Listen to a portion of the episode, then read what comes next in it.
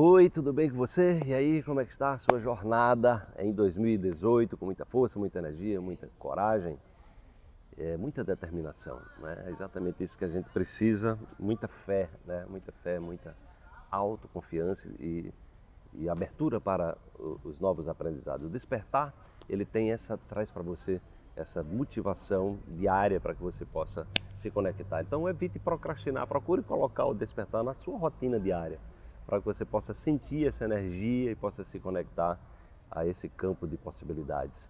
Vamos para a reflexão de hoje. A abundância é um estado natural que reflete a sua capacidade de se doar a uma causa, de ser generoso, de retribuir tudo aquilo que recebe, de não fazer corpo mole diante dos desafios de ousar ser feliz e ser livre para voar mais alto. Abundancie-se é uma palavra é uma palavra nova aí que eu inventei, né? Mas ela tem um significado, ou seja, traga a abundância para a sua vida, né? É, exercite a generosidade, a sua capacidade de doação, de, né, de retribuir também quando recebe, né? Então toda, todo todo o processo da abundância, que é um tema recorrente, né?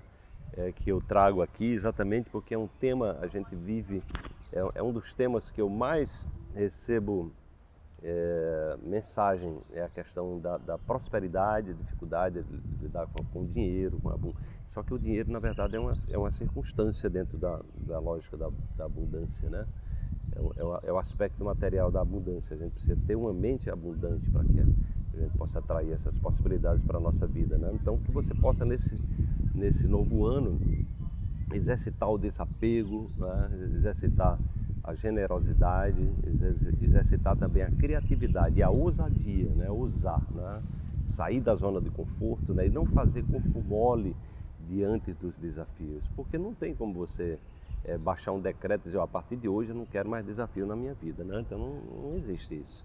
Nessa instância que a gente vive aqui, os desafios fazem parte, é como se fossem as tarefas né, as tarefas recorrentes que a vida vai nos trazer, né, e aí, em função de como nós lidamos com esses desafios, nós exatamente é, atraímos as possibilidades de solucioná-las, né, de solucioná-los, né, ao invés de ficar enredado, apenas enredados neles. Então é muito é, interessante a gente olhar para essa perspectiva do desafio, da doença, da enfermidade, né? aquela história da pedra no caminho que eu falo sempre também, é, é, exatamente como uma oportunidade recorrente, porque não tem como, vai, a vida vai lhe dar. Se você não resolver, se você não olhar para isso, e se você simplesmente maquiar o problema, se você simplesmente tomar um remédio para o seu sintoma, não tem como você sair do processo do sintoma, né? É por isso que está essa, essa avalanche de adoecimento né, crescente, né?